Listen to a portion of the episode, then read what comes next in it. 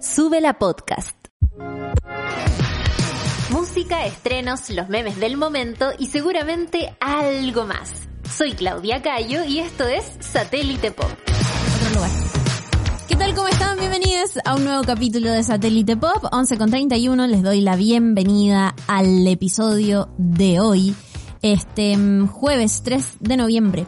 Quiero comentar rápidamente una muy buena noticia y esperada de esas que nos gusta anotar en nuestras pascualinas porque ya tenemos fecha oficial, señoras y señores, para el estreno de la serie The Last of Us que va a llegar a mm, eh, la plataforma de HBO Max el 15 de enero del 2023. Estamos viendo en pantalla el tráiler que se mm, lanzó hace algunas semanitas y que muestra eh, un primer vistazo a el look que está teniendo, que va a tener esta historia protagonizada por el mismísimo Pedro Pascal y Bella Ramsey. Si tú tal vez no te suena tanto Bella Ramsey, pero viste Game of Thrones, te cuento que es Liana Mormont. La pequeña Liana Mormont que se pega un discurso de proporciones y nombra Rey del Norte a Jon Snow. Em, eso es como dato porque eh, la verdad es que fue muy, muy, muy recordada en su momento por esa por ese desplante actoral y por lo que significaba también en el universo Game of Thrones, que una niña, eh, una niña, no me acuerdo qué, edad tenía Bella Ramsey en la historia de GOT, pero era evidentemente una niña que estaba a cargo, que era la líder de su casa, eh, como se le llama, ¿cierto? Eh, ahí en Game of Thrones. Y que lideraba toda una casa y que era vocera de su propia familia en la junta, digamos, de accionistas de las casas del norte. Y que nombraron a Jon Snow rey en su momento. Ahí estamos viendo de hecho una imagen donde aparecen ambos, tanto Pedro Pascal como Bella Ramsey. Recordemos que esto, esta serie de televisión está inspirada en el videojuego del mismo nombre que em, se lanzó hace algunos años y que se transformó en súper éxito, pero de verdad, de verdad, de, eh, de, de, de gente que lo empezó a jugar alrededor del mundo y que se apasionó muchísimo con la historia, porque es un videojuego que tiene una trama muy interesante y que está eh, ambientada hasta donde entiendo en el año 2013, em, donde se desata una especie de pandemia muy parecida a lo del COVID-19, solo que acá eh, hay una cepa de un hongo que infecta a los humanos y los convierte en una especie de, zombies, criaturas caníbales, eh, y que, al igual que como estilo de Walking Dead, se transmite por mordeduras. Eh, en medio de toda esta mm, situación tenemos el personaje de Joel, que es quien va, que es el personaje que va a tomar Pedro Pascal, él tiene una familia que abandona, su, abandona junto a su familia mm, eh, ahí Austin, Texas, para evitar eh, contagiarse de todo esto. Pero en el camino son interceptados por uno oficial que asesina a la hija de Joel, que es el personaje Pedro Pascal, por creer que está infectada. Y ahí se, desata, cierto, toda una, eh, una historia que involucra a supervivientes habitando zonas de cuarentena eh, que son custodiadas por oficiales, hay eh, ciertos, existen estos asentamientos independientes y eh, tenemos a eh, Joel que se dedica en este contexto al contrabando junto a Tess, que es eh, cierto una, una, una compañera. Y em, por ahí aparecen también un grupo de rebeldes que rechazan toda esta autoridad que existe en las zonas de cuarentena y eh, en algún momento aparece un desafío tanto para Tess y Joel que es eh, escoltar a una adolescente llamada Ellie, que es el personaje que va a interpretar Bella Ramsey, hasta eh, la casa del estado de Massachusetts, a las afueras de las zonas de cuarentena. ¿Por qué? Porque descubren que Ellie tiene lo que podría ser una especie de respuesta a todo lo que está ocurriendo no quiero contar más detalles, pero es más o menos de lo que va la historia, de eso se trata. Y algo que llamó muchísimo la atención hace algunas semanas cuando se lanzó el tráiler, el primer vistazo a toda esta historia, esta, esta nueva serie de televisión, es que tiene muy, tiene un look muy parecido al look que tienen eh, que tiene toda la historia que se va contando y los mismos personajes en el videojuego mismo. Tiene colores muy parecidos, tiene una atmósfera muy parecida que fue alabada en su momento por quienes disfrutaron muchísimo del videojuego y quienes ahora están ultra preparados y emocionados por encontrarse con esta historia en formato serie de televisión. Va a debutar el 15 de enero del 2023 y decirles que fue desarrollada por Craig Mason, que fue el creador también y la mente detrás de la serie limitada Chernobyl, también de HBO, que hace algunos años se llevó absolutamente todos los premios y que está buenísima. De hecho, em, creo que él tiene una habilidad muy buena para no, sé si se habrá hecho a cargo se, habrá hecho cargo del proyecto por ese motivo, pero recordemos que Chernobyl y The Last of Us comparten un punto en común que es una historia básicamente de supervivencia en un contexto donde todo está saliendo mal, donde hay gente que está muriendo y donde hay una situación que se sale de control, que se sale de las mentes y del, de, de, de cierto de la capacidad de los seres humanos de controlar una situación que está siendo devastadora para una comunidad, en este caso de las tofas para una comunidad, el mundo entero, eh, y que tiene, está atravesada por todo el dramatismo y por todo lo que eso significa y también atravesada por historias súper concretas que le permiten a, quien ve esta historia poder acompañar en una especie de viaje a todos estos personajes que, que se van presentando. Así que buenísimo, también hay que decir que está embarcado en este proyecto Neil eh, Druckmann, que fue el creador de la franquicia de videojuegos en las que está basada esta serie de televisión y que va a llegar, como decíamos, el 15 de enero del 2023 a la cadena HBO Max. Obviamente, obviamente que le va a ir muy, muy, muy, muy, muy bien. Vamos a esperar a ver cómo se desarrolla en términos dramáticos y en términos audiovisuales y en términos actorales, que creo que también va a ser eh, uno de los puntos más interesantes de parte de la crítica para mirar. Recordemos que al estrenarse en enero, eso ya la um, convierte en candidata para los Emmy del próximo año, donde seguramente va a competir con la segunda patita de Better Call con la segunda patita de Stranger Things, donde va a competir, por cierto, con La Casa del Dragón. Interesante porque HBO Max está sacando muchísimos productos, muchos de ellos tal vez se van a ver enfrentados entre sí en las próximas eh, ceremonias de premios. Así que vamos a estar pendientes de eso de todas, de todas maneras. Quiero contarles además que este día viernes, este día viernes de hecho 4, eh, o sea, mañana ya va a estar disponible en Apple TV Plus. Este es un servicio de streaming que está disponible en nuestro país te lo recuerdo, tal vez no resuena tanto como Netflix o tal vez no resuena tanto como Amazon Prime Video, pero que desde un lugar, yo creo un poco más modesto, ha entregado grandes, grandes producciones. Ted Lasso, Severance, eh, eh, la serie esta de los eh, de, de qué hubiese pasado si la Unión Soviética hubiese llegado a la Luna antes que Estados Unidos. ¿Cómo se llama esa? Eh, All Mankind, creo que se llama esa serie. Buenísima también. La, la empecé a ver la otra vez y me gustó cantidad. También está ahí en Apple TV Plus, tiene algunas películas. Y ahora mañana va a estrenar la, eh, un documental de Selena Gómez que de hecho se llama Selena Gómez, My Mind and Me. Mi mente y yo. Porque, bueno, ahí estamos viendo imágenes de este documental del que se está hablando muchísimo ya a estas alturas porque eh, nos invita a acompañar un poco eh, a la artista Selena Gómez, pero desde un lugar que no tiene nada que ver con los escenarios, sino que tiene que ver más desde una vida personal que nosotros como consumidores de medios de comunicación y de redes sociales siempre la hemos visto, en todo momento también, eh, desde sus eh, desde los detalles de su vida personal.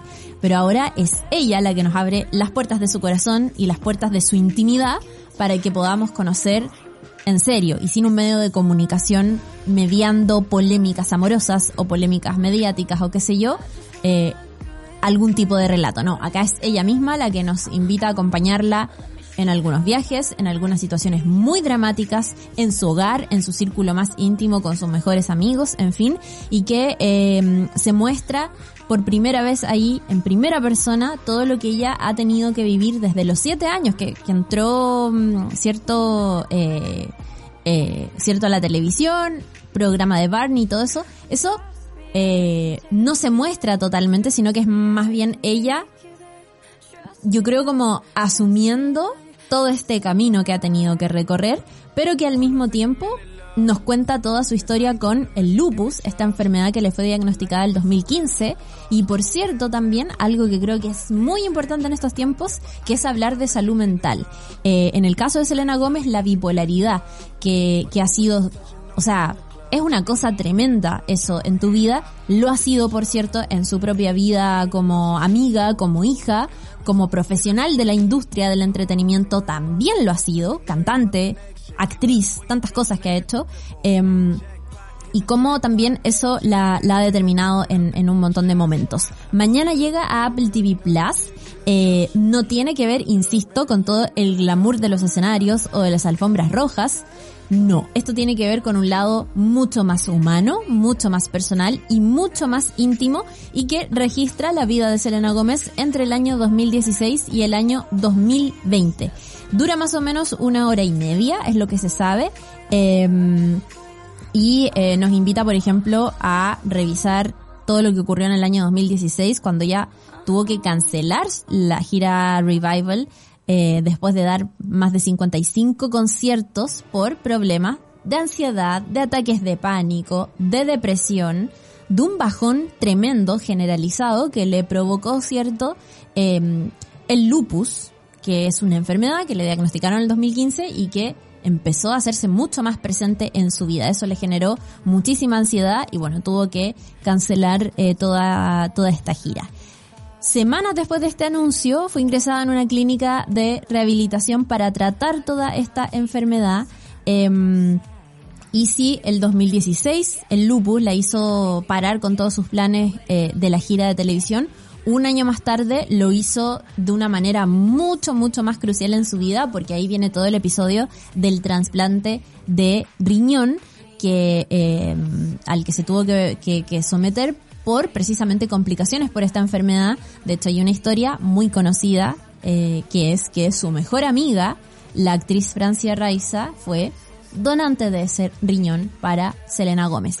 Eh, todo eso se muestra en esta canción, se aborda hasta cierto punto de manera indirecta, yo creo, no, no, no es como una cosa tan farandulera, pero también todo lo que significó terminar una relación muy importante, en este caso con Justin Bieber, y cómo eh, todo, todo está mediado finalmente por las ansiedades, eh, por una enfermedad muy concreta, por haber tenido que pasar por una operación, por toda la tensión que significa estar lidiando con un diagnóstico que va generando mm, eh, depresión, que va generando complicaciones físicas que son muy notorias y como también te enfrentas desde lo emocional, yo creo, a tu mejor amiga te ayuda a seguir viviendo con un gesto tan solidario como es donar un riñón. Eh, recordemos que hace muy poquitito estuvimos hablando de Selena Gómez a propósito de una, a ver, de dos cosas. Primero estuvimos hablando de Selena Gómez cuando hace algunas semanas eh, estuvo Hailey Bieber, la actual pareja de Justin Bieber, que recordemos en el pasado fue pareja de Selena Gómez, una relación larguísima y muy mediática. Justin ahora está casado hace algunos años con la modelo Hailey Bieber y ella fue invitada a este podcast eh, Call Her Daddy, donde se refirió por primera vez y de manera súper abierta a todos estos rumores que los han rodeado eh, durante muchísimo tiempo, que tienen que ver con ella metiéndose en medio de la relación entre Selena Gómez y Justin Bieber y básicamente haberle robado a Justin Bieber a Selena Gómez. Em, y ella dijo, aprovechó de hablar muchísimo, no mencionó en ningún momento, hasta donde entiendo o hasta donde yo, lo que yo vi, nunca menciona con nombre y apellido a Selena Gómez, pero sí habla de esta relación muy importante, de cómo eh, los seguidores de Selena Gómez la acosaron durante mucho tiempo creyendo estos rumores y ella aprovecha de decir, eso nunca pasó, yo nunca estuve con Justin Bieber mientras ellos estuvieron juntos y se ha creado todo este relato que, que me ha dejado a mí en alfombras rojas, recibiendo diversos ataques, en fin. Y eh, tiempo después, Selena habló también a propósito de esta entrevista, pero se cree que a propósito de esta entrevista, pero no es que ella haya salido diciendo, bueno, tras las declaraciones de Hailey Bieber, quiero decir lo siguiente, no. Pero sí se tomó un espacio para poder decirle a la gente, hey, eh, ojo con lo que hacemos en las redes sociales eh, acosando. Y aprovecho de decir, si tú apoyas Rare, que es esta línea de maquillajes que ella lidera, que, ha lanzado en los últimos años, debes saber que también estás representando lo que significa. Y eso es que las palabras importan y que verdaderamente importan, agregó eh, cierto invitando a reflexionar sobre el odio que muchas veces se transmite a través de las redes sociales y de ser amables, porque vamos a elegir odiar si podemos ser amables con gente que, que, son celebridades. Hailey Bieber es como cualquier celebridad, no sé. Eh, y, y bueno, eh, después hablamos de ella a propósito de la fotografía que se tomó, no me acuerdo en qué evento fue, pero se topó hace unas dos o tres semanas con la misma Hailey Bieber y se tomaron una fotografía que dio vuelta el mundo eh, y que se cree que, que, que llega después de una especie de reconciliación o de algunas conversas que hayan tenido eh, a propósito de estos últimos hechos. Vamos a ir a escuchar la canción My Mind and Me, que es precisamente la canción que acompaña el lanzamiento de este documental que, como les decía, se titula Selena Gomez My Mind and Me, igual que la canción, y que va a llegar mañana, mañana 4 de noviembre, a Apple TV Plus. Esto es Selena Gómez, ya volvemos con más satélite pop. Tried to hide in the glory and sweep it under the table so you would never know. Sometimes I feel like an accident. People look when they're passing and never check on the passenger. Satélite Pop. Ok, seguimos haciendo Satélite Pop en este jueves 3 de noviembre. Escuchábamos a Selena Gómez y su canción My Mind and Me.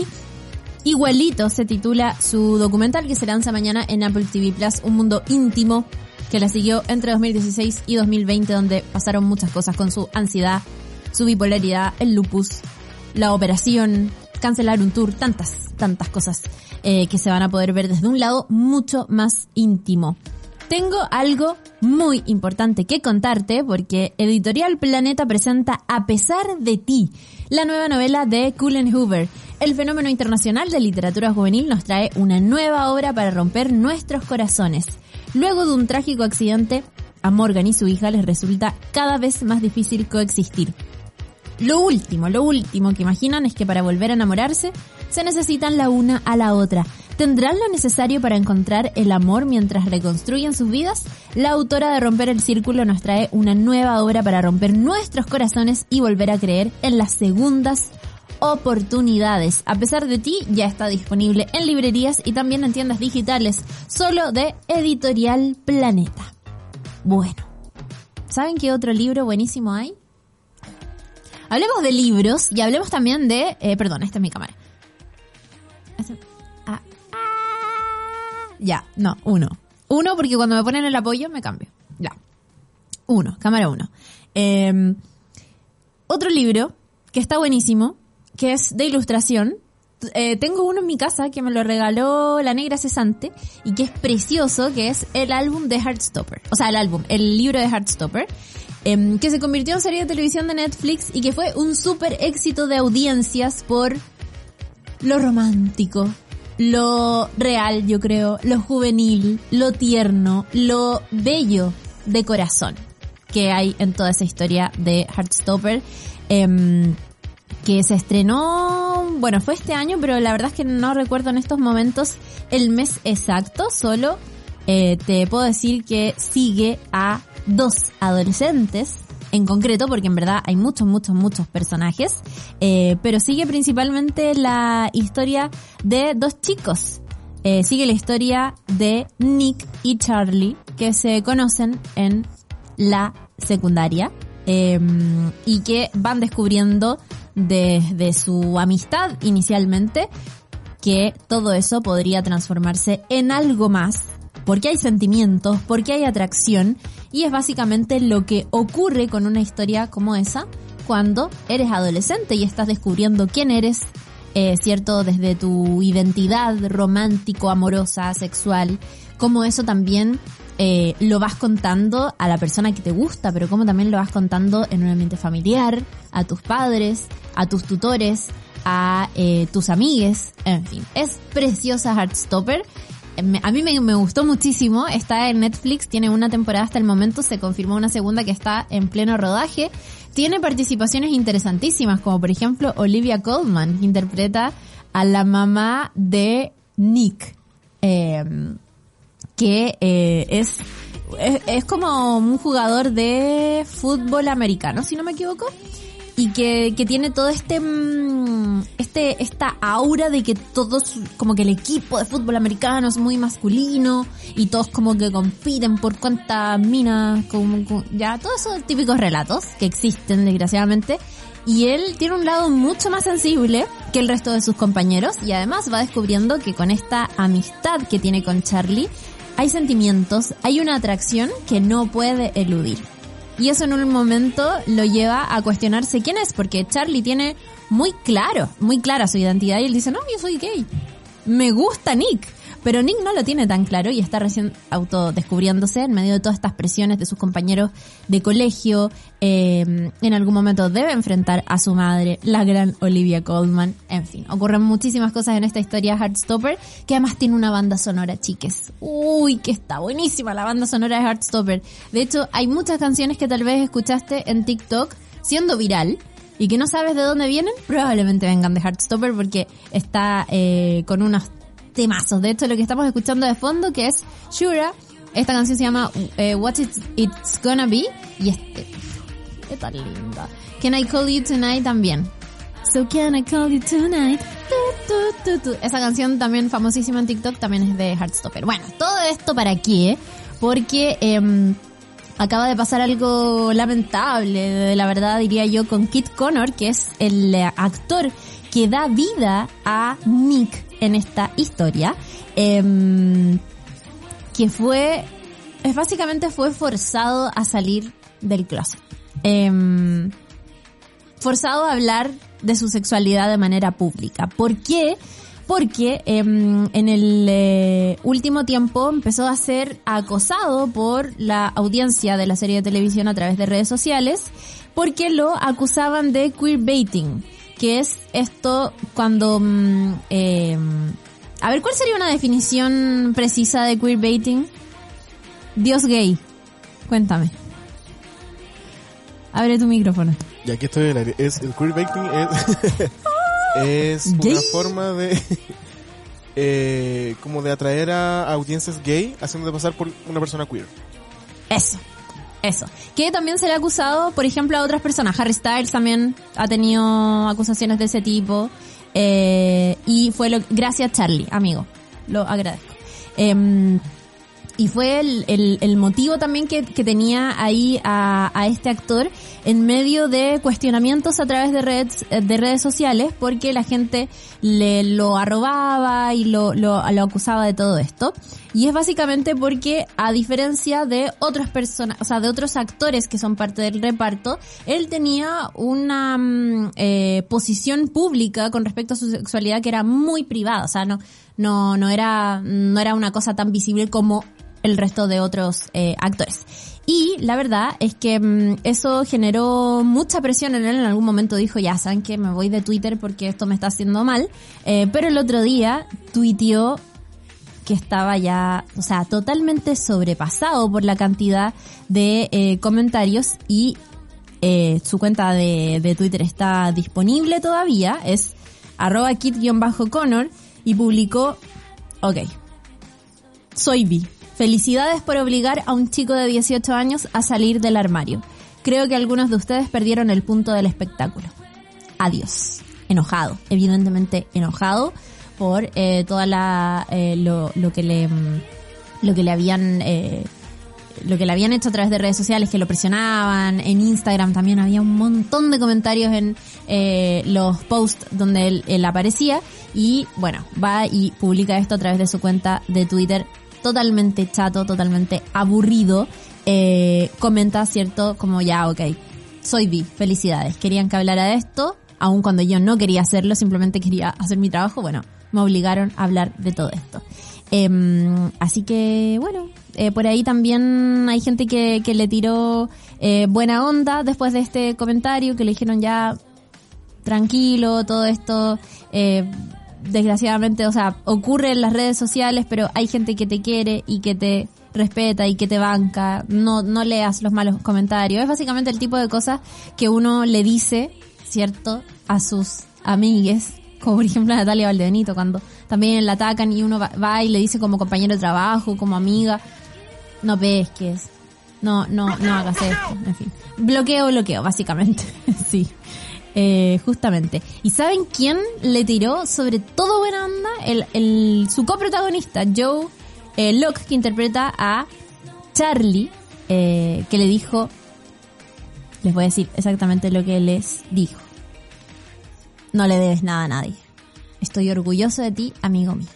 Miren, preciso, cortito, le tiró ahí su cuore el otro actor de Heartstopper después de todo esto que ocurrió. Bueno, nos vamos a despedir con música eh, a propósito de los buenos comentarios que les está del, de todo el corazón que yo le estaba tirando a la banda sonora de Heartstopper porque está, hoy es maravillosa. De hecho, mm, tengo una playlist en mi Spotify con todas las canciones de la serie porque me encantan. Y una de estas es lo que hemos estado escuchando de fondo que le gusta en particular muchísimo a nuestra compañera Isidora, eh, que de hecho me dijo, yo quería poner Can I Call You Tonight, que es la canción de TikTok, pero Isi me dijo, no, no, no, por favor, pon Shura. Así que eh, se la dedico de todo corazón para despedir el capítulo de Satélite Pop de Beso. hoy. Ah, ya, pero antes tengo algo muy importante que contarte. No puedo despedir el capítulo de hoy sin decirte que Editorial Planeta presenta A pesar de ti, la nueva novela, como les conté hace un ratito, de Cullen Hover, el fenómeno internacional de literatura juvenil, nos trae una nueva obra para romper nuestros corazones.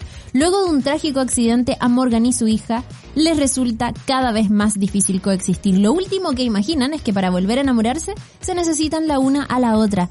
¿Tendrán lo necesario para encontrar el amor mientras reconstruyen sus vidas? La autora de Romper el Círculo nos trae una nueva obra para romper nuestros corazones y volver a creer en las segundas oportunidades, a pesar de ti, disponible en librerías y tiendas digitales, solo de Editorial Planeta, que es nuestro libro de este mes en Satélite Pop. Nos vamos a despedir con Shura, esto es What's It Gonna Be, parte de la banda sonora de Heartstopper. Nos vemos mañana en un nuevo capítulo de Satélite Pop, día viernes, día de lanzamientos, tantísimas novedades. Adiós.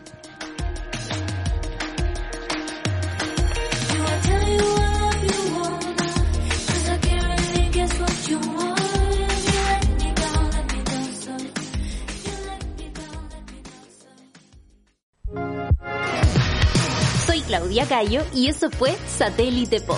Escúchanos de lunes a viernes a las once y media solo por subela.cl.